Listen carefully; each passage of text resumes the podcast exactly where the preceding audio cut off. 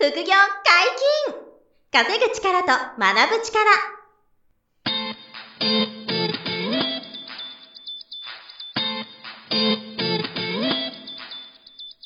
この番組は稼げるようになりたいを叶える副業アカデミーの提供でお送りいたします。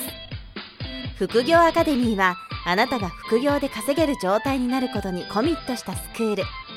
初級コースから上級コースまでさまざまなジャンルの副業ノウハウを学んでいただけます詳しくは副業アカデミーで検索くださいこんにちは、小林正弘です。山本博です。よろしくお願いします。はいよろしくお願いします副業アカデミーの、うんえー10万円割引キャンペーンについてはい。お願いします。はい。えっ、と、副業アカデミーは今、あの、簡単な副業、うんそしてやるだけで収入になるリスク低い副業から、はいちょっとリスク取って、あの、資産運用する、えー株式投資とか不動産投資のような、投資系の副業までいろんなラインナップで、あの、スクールをやらせていただいてるんですけど、はい。その、あの、入学金というものが10万円ありまして、うん。ホームページに出てるんですけど、はいこれを、あの、今、期間限定で無料にさせていただくとなるほど。いう特はい。別プレゼントキャンペーンをさせていただいているので、その始めるためのきっかけを、うん。ハードルを下げたいなということはいはいはいはい。と、あと副業始める時のその軍資金予算がうん。確保できるという意味で、ちょっと10万円特別お値引きを今だけやらせていただいているのはいで、まあいいなと思っていただけたら、あのはい10万円引きでぜひご受講いただきたいなとはい思っております。よろしくお願いいたしますはよろしくお願いします。本日もゲストの方に来ていただいております。うん副業アカデミーメルカリ講座の杉田里奈先生です。よろしくお願いします。よろしくお願いします。メルカリの話を、あのーすでに2回やっていただきましたけど、面白いですね。まあ簡単にできて、育ち上げると、うん。すごくなるという。そう、大きな売り上げが出て、はいで利益率も高くなっていくノウハウがあると。うん。ね、いうところがすごくこう、まあメリット、魅力はい。なのかなと思うんですけども、まあちょっと今回は、ちょっとノウハウ系で、うんちょっとお話を杉田さんに教えてほしいなと思っていて、はいあの、仕入れのコツと、はいあと、売り上げるための売り方のコツはいって。いうところをちょっと教えてほしいなと。うん。いうふうに思います。で、最初はあの、不用品売ってお金作るっていうところから始めていくっていうのをね、もう教えてもらってますけど、ちょっとお金が貯まってきたりとか、もともと予算ある人は、はいあの、中国から代行業者さんを通じて仕入れてメルカリで売るので、うんその仕入れて売るところのコツですね。はいはいここもちょっと教えてほしいなと思ってます。はい。はいえっ、と、じゃあ仕入れのコツですね。はい仕入れのコツはですね、あの、メルカリで販売をするので、メルカリの中で何が売れてるかっていうのをリサーチしていくっていうことが必要になってくるんですよ。なるほど、なるほど。うんで、はいはいはいその中で一番やってはいけないことが、自分の好き嫌いを絶対に入れない、反映させないっていうことなるほどですね。これはやりがちですからね 可愛いからこれとかっていう風に選ばない。おっしゃってましたね。黒猫の時計を、うんこれは可愛いから絶対売れるだろうと。よく覚えてらっしゃいますね。全く売れなかったとおっしゃってましたけど。そうかそうかそうか。自分の主観ではめっちゃ可愛いと。これ売れると思ったら、だだ滑りするっていう。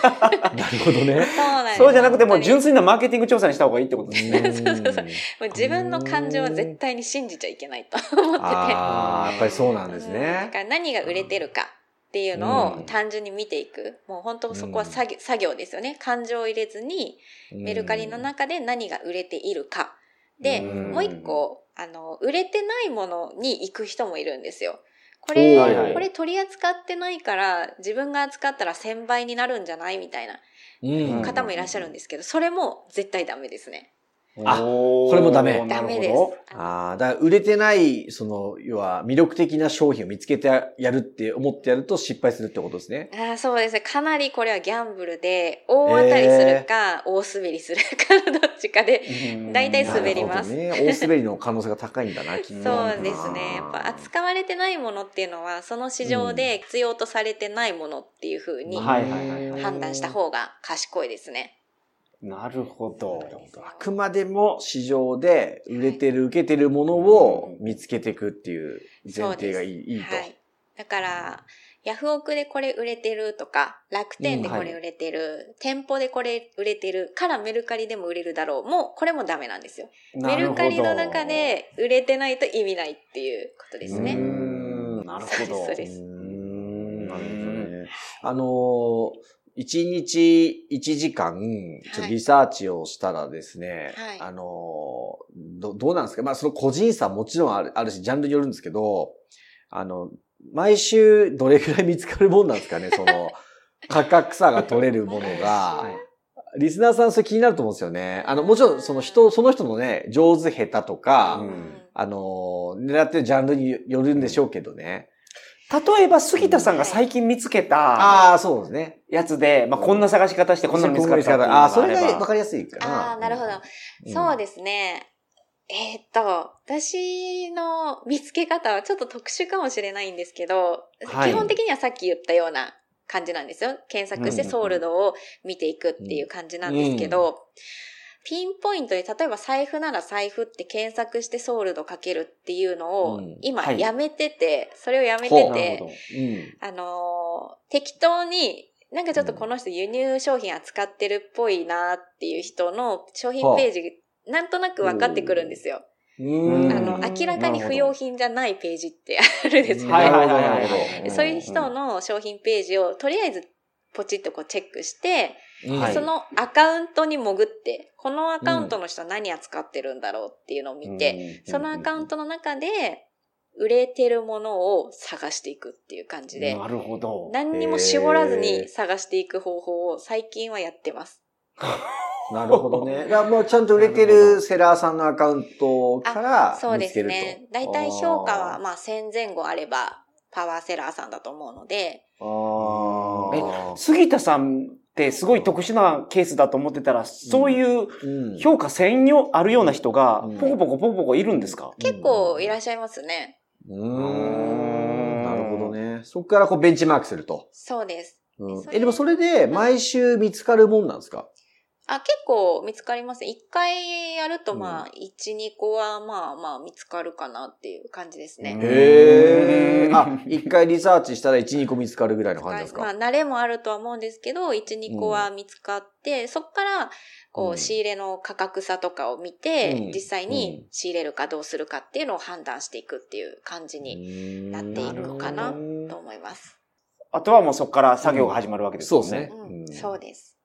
うん最初売れたら嬉しいでしょうね。はいやっぱりこれは。うん売れたっていうね、喜び。嬉しいですね。ね最え初、そうん、嬉しかったですね。ね、最初は。で、そこからだんだんそのラインナップを増やしていくためのリサーチをやっていくとうん。そうそう。なんで、リサーチで1個でも、メルカリうん。のリサーチで1個でも見つかったら、結構芋づる式に出てくるんですよ。似たようなジャンルの商品で売れてるデザインのものとかああ、が。なるほど。例えば財布で調べてたら、次はコインケースが見つかって、そうそうそうそう。次はあの、 Suica を入れるカードケースが見つかってみたいな感じで。うんそうですね。なるほど1個見つかればまあうん、勝ちみたいな感じはありますね。へーそうなんだうん。え、杉田さん最初の頃も、は、なかなか見つからなくて苦労したみたいな時はなかったですか？結構スタート早かったですか？苦労あ、なかなか見つからなくてはなかったですけど、うん。見つかっ、み見つかるんですよ。見つかるんだけど、うん。ライバル多いけど大丈夫かなみたいな不安は常につきまとってましたね。それはどうなんですか？ライバルが多いと無理しない方がいいのか、ライバル多い時は余裕で売れるって判断なのかとかはどうなんですか？これはですね、ちょっと難しいんですけど、ライバルが多くて、うん500円以下で売れてるものは基本扱わない方がいいですね。あのもう値下がりしてる可能性が非常に高いので、で、ライバルが多くても、まあ、1000円とか2000円の幅の価格帯だったら、まあ大丈夫かなっていう判断にはなります。最初のステップとしてはう。んなるほどねなるほ。どなんで、あんまりにも安すぎるものは、もう価格崩壊してるものって考えた方がいいのうで、んそこに突っ込んでも、旨味はないんじゃないかなって思います。なるほど、なるほど。だはあ。から商品のライフスパンがもうん。う終わっていってる商品ってことですね。もう、うん。もう死んじゃってるみたいな感じで。す。なるほど。そういうものもあるわけよね。そこをだから見定めていくリサーチを、まあ、はい。ちょっと精度上げていくっていうか、はい。そういう感じなんですよね。はい。うん。ちなみにじゃあ、仕入れた後に、あの、売るところで、こう、気をつけるコツっていうのは、ポイントみたいなのは何があるんですか？売るのは、まあ、うんいろいろあるんですけど、写真と、あと最近大事だなって思ったのが、商品名のとこですね。商品名。文章じゃなくて商品名のとこなんですけど、写真はですね、今、うんメルカリは10枚設定できるんですよ。うんうんはいなので、なるべく10枚に近い数の写真を設定してあげた方がよくて、で、ちゃんと、できれば自分で撮ってくださいっていうふうに言ってます。はいはいはいはい。あなるほどの、仕入れ先から。インターネットから撮ってくるんじゃなくてそうそうそう。自分で撮る。仕入れ先の画像をお借りして、こう、画像を作る方もいらっしゃるんですけど、うんはい。それでもいいんだけど、それだと逆にちょっとライバルを寄せ付けちゃうというか、ふライバルを増やしちゃうんですよ。同じ画像で皆さん検索するんで。なるほどね。そうなんで売れれば売れるほどライバル増やしちゃうっていう、はい。ちょっとあまりよろしくないことになるので、うん基本的にはちょっと頑張って自分で写真撮ってみ、みましょうと。そこで差別化してみましょうっていうところと、うん。あとお客さんの欲しい情報をなるべく10枚の写真を使ってアップを撮ってみたりとか、まあいろいろやってみましょうっていうのがはいはいはい1個。と、あと、あの、商品名のところ最近大事だなって思ったのが、おー。あ、ごめんなさい。写写真のところちょっと質問していいです？あ、はい。写真はあれでいいんですか？そのスマホでいいんですか？スマホで十分ですね。うん。スマホで撮る写真で十分。一眼レフのすごい望遠レンズ使って撮らなくても大丈夫。でも全やらなく然、ていいとうん、スマホでいいです。スマホがいいです。うんむしろ。スマホがいいんですか？うん、もうお手軽にできるのが一番いいので。そうですよね。確かに。ね、一眼レフ用意してって言うとまた、えってね、なる方も多いですからね。面なってない人なるほど。それは安心ですね。はいスマホのね、カメラでいいっていうことは。うんまあ最近のスマホすごいですからね。そのねそうですようね。ん。見てもらうには全然困らないクオリティが取れるんでしょうけど。すごい綺麗に撮れるんで、全然問題ないと思います。はいはいうはいはい。んはいそして、そのタイトルも重要なんですうんか、タイトル重要です。タイトルは、あうの、ん検索ワードを羅列しましょうっていう場所なんですよ、タイトルって。なるほど。うんなので、はいはいはいあの、うんこの間あったのが、あの受講生さん、聞いてたらごめんなさいなんですけど、あの、は特殊な固有名詞をつけちゃって、自分で商品名を名付けちゃって、はいそれを自分で名前をつけたそうそうそう、それを商品名にパーンって入れてた人がいて、で、め、はいはいはいえ、なんだっけ、女神のオーロラネックレスみたいなのを名前つけてたんですよ。はいはい。で確かにそう、オーロラっぽいデザインだし、なんかこう、うん。パンチはあるんですけど、それで検索多分誰もしないから、なるほど。ちょっともったいないよね。全く同じ感性持ってる人やったら、かもしれないですけど。でももしこれ入れたいんなら、まあ画像の文字入れかな、みたいなところで。あー。商品名は、その商品を自分がもし購入するときに Google でなんて検索するかな、みたいなのを考えて、検索ワードをつけていくとか、ね。あとサジェストっていうのをつけていくとか、まあそういう検索名を本当に機械的につけていくのが大事っていう感じですね。んそうか。その、ライバルが多いから、はい。あの、検索で引っかからないとはい、見つけてもらえないんですね。そうなんですよ。だからうん、いかにうまくその検索ワードをチョイスするかっていうのが結構鍵だったりしますね。なるほど。まあ、メルカリ内の SEO ですよね。うんそうですね位表示を考えて、検索、はいはいはいなんて検索するか考えてタイトルつけていくと。はいはい。うーん、なるほどね。これもまあやっていくほど上手になりそうですね。そうですね。これも本当慣れとかなんで、うんそんなに難しくはないかな。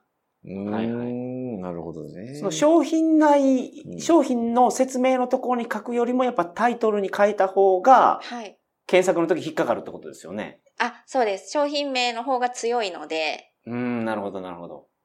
商品名が大事ですね。なるほどね。うんあと、あの、売れやすい、はいまあ、この時期に、この商品売れやすいとか、そういうシーズンものとかはどうなんですか？季節感あですか？シーズンものはですね、えっ、と、冬は結構 LED ライト系がよく売れる。おえ、LED ライト系が冬に売れる。クリスマスツリーに引っ掛けるからですか？あとかえそういうのとかもあるし、あーあの、室内に間接照明とかする。はいはいはいはい。なんかこう、コードに、こう、豆球がちょんちょんちょんちょんってあるようなやうんつとかも、室内にこう、ライティングする人もいるんですけど、ああいうのも結構冬、ん冬動きますね、あれは。なるほど。で結構売れます。LED ライト系は。え、寒い季節ほの方が売れる？寒い季節の方がなぜか売れますね。ああ、やっぱお家にいる時間が多いからなんですかね。かもイルミネーション見に行って、うんうんあ、冬の家でも見たいなと思っじゃないですか。て買うのかな？た確かにけど、イルミネーシションは冬っていうイメージがありあるある、ますよね。圧倒的にありますね。はい夏でも売れないことはないですけど、うん。冬の方がねうん、活発かな。あと、は、えっ、と、基本的に、その、うん。1年の、まあ、年中行事みたいなのに合わせて商品をうん。選定するといいんですけど、まあ、ざっくりくくると、やっぱり夏は水着が売れるよとか、そういう季節ものがあったりはするんですが、はい。例えば、今から来る季節だと3月は。卒業、卒園、入園、入はい。はい。学はとかがあるじゃないですかうん。うんうんあと、はいはいはい。あと、お宮参りのシーズンでもあるんですよ。だからちょっと、和、和風の和小物とか、赤ちゃんの着物とか、衣装とか、そういったものがよく売れるので、なるほど。それに近しいもの。のを仕入れることができたら結構売れると思います。なるほどはいはいはいはいね。やっぱりあるんですね。そのシーズンごととかね、うんタイミング、イベントによって、売れやすいものみたいのもちょっと狙っていくといいとか。うん、ありますなね。るほどね。ああ、なるほど。だからいろいろ工夫できるところは、はい。はいで、いっぱいあるんだ、そこは。はいあ確かに、その冬に浮き輪出してもなかなか、売れないですよね。ー逆にでも安くしたら、あの、なんていうの、逆をついていないんですかね、そういう人ってね。今、浮き輪安いかもって言って、冬に、夏に向けて冬に買っとくみたいな。どうかなじゃなかったら売れてたんですよ。ハワイに行く人がいるんで。なるほど。ハワイだったら常夏だからね冬でも売れたりとか。冬休みに行く人いる今それもないですからね、旅行行きづらいね、トレンドですからねなんかやっぱ。季節に準じたものの方が今は売れるかもしれないですね。なるほど。やっぱり在宅が増えてるから、在宅に関連するグッズが売りやすいとかはあるんですか？あコロナ以降は。ありますあります。エプロンとか。結構。売れあーますねなるほどね。うんエプロンとかエね。プロン。まあ、キッチン周りのものとか、あと、えっ、と、DIY 系とか、ガーデニング系とか、結構売れますね。なるほど。なるほどね。だからおうち時間が増えたから、そうそうそうですね。はいおうちで使うものをうん。出せば売れると。なるほどね。なるほど。でも今言ってもらってたものって、大体中国から仕入れ可能なものが多いですか？基本は可能です。基本は可能。はいなんかダメなのは、なんだ、メーカー品とか、し、そういう、しょあの、なんですか、えっと、企業のメーカー、新品物とかはダメなんですよね。そうですね。メーカーものとかブランドもの。まあ、ブブランドランドものとかねものはまあうん。コピー品になるので 絶対的に。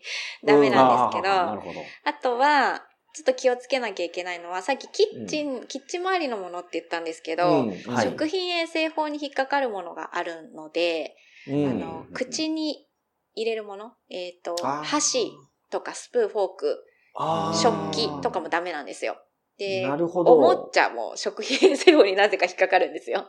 え、何がダメ？おおもちゃ、おもちゃ積み木とか。ああ、ダメなんもうまあだ。まあ赤ちゃんが口に入れちゃうからですかね。うんですかねは。あなんかそういうのがあるんなで、基本はダメとか、あとうん、海外コスメはダメなので、化粧品も輸入して販売したらダメですよっていうのがありああ、ますね。そうなんですか。うんそうなんです。自分で使うのは問題ないんですけど、販売すはいるってなるとダメですよってなりますね。なるほど、なるほど。そういうちょっと気をつけるポイントはあるんですね、はいそれぞれ。そうですね。うーん。うんうんうんまあ、そこさえ押さえとけば、はいあの、かなり幅広く、うん。あらゆるものが仕入れて売れる土壌ではあると、マーケットではあるという大ことですよね体何。でも売れます。うーん、なるほど。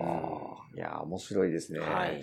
だからまあ、やれない人は、ほぼいないんじゃないですか。資金的にもハードル低いですし、あの、メルカリの販売力でね、はい売れやすいですし、うん仕入れできる幅もね、今日聞いた通りめちゃくちゃ多いから、そうですね。ね、やれない人ってほとんどいないかなっていうね、ううんそういうこう、あの、再現性の高さはね、あるのかなって感じますよね。いやーだいぶ、こう、あの、リアルにメルカリ物販ね、理解できたかなと思はいいますんでね。本日も大変勉強になりました。はいありがとうございましたありがとうございます。副業解禁稼ぐ力と学ぶ力、そろそろお別れのお時間です。お相手は小林正宏と、杉田里奈と、山本博史でした。さよなら。さよならさよなら。この番組では皆様からのご質問を大募集しております。副業に関する疑問、質問など、副業アカデミーウェブサイト、ポッドキャストページ内のメールフォームよりお送りくださいませ。